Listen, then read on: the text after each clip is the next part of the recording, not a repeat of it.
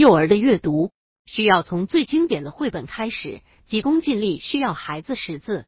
长知识的家长往往容易打击了孩子的阅读兴趣，从而前功尽弃。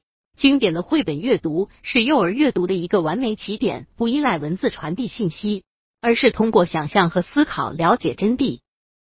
百度搜索慕课大巴，下载更多早教资源。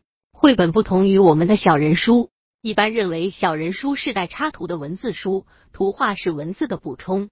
不看图画，只看文字也能把内容弄清楚，而绘本则是图比文字更重要。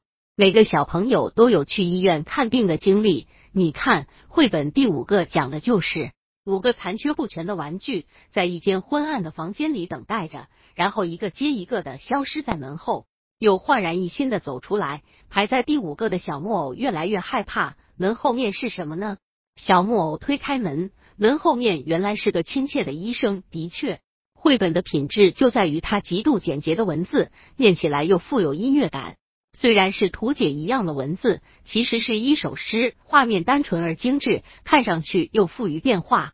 冷暖色调的变化烘托出玩具们害怕和高兴交织的心理。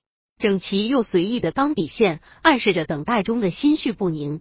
虽然诗人和画家极力在制造悬念。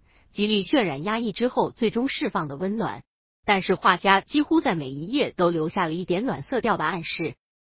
有的家长说，幼儿园的小朋友们都喜欢绘本，就是因为每一次看到绘本都能有不同的想象和理解。随着孩子的经历慢慢增多，对于绘本塑造的直观性和形象性就会更加真实，不仅符合了孩子的阅读特点。